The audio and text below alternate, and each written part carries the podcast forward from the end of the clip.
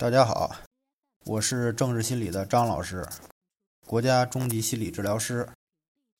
当我们不去思考症状时，也就是顺其自然时，为什么感觉心里总是悬着个事儿，反而很紧张？这个问题困扰过很多人。为什么会这样呢？事实上，是因为我们担心的事情悬而未决，所以不去想，反而更紧张了。而在思考症状，至少是在表面的应对。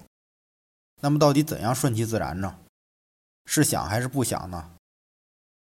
这里我想强调的，这并不是重要的，重要的是解决问题，认知的还是现实的？当然是深层次的解决。有人认为表层的解决是满足需求，这个想法在逻辑上出现了背离。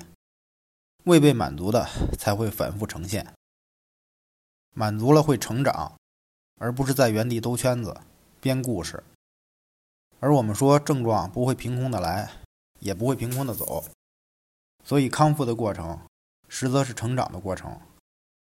例如，一个沉浸在症状中，极力的追求治愈症状的人，在这些问题系统的解决后，去追求自己的理想梦想了，回归到现实生活中了。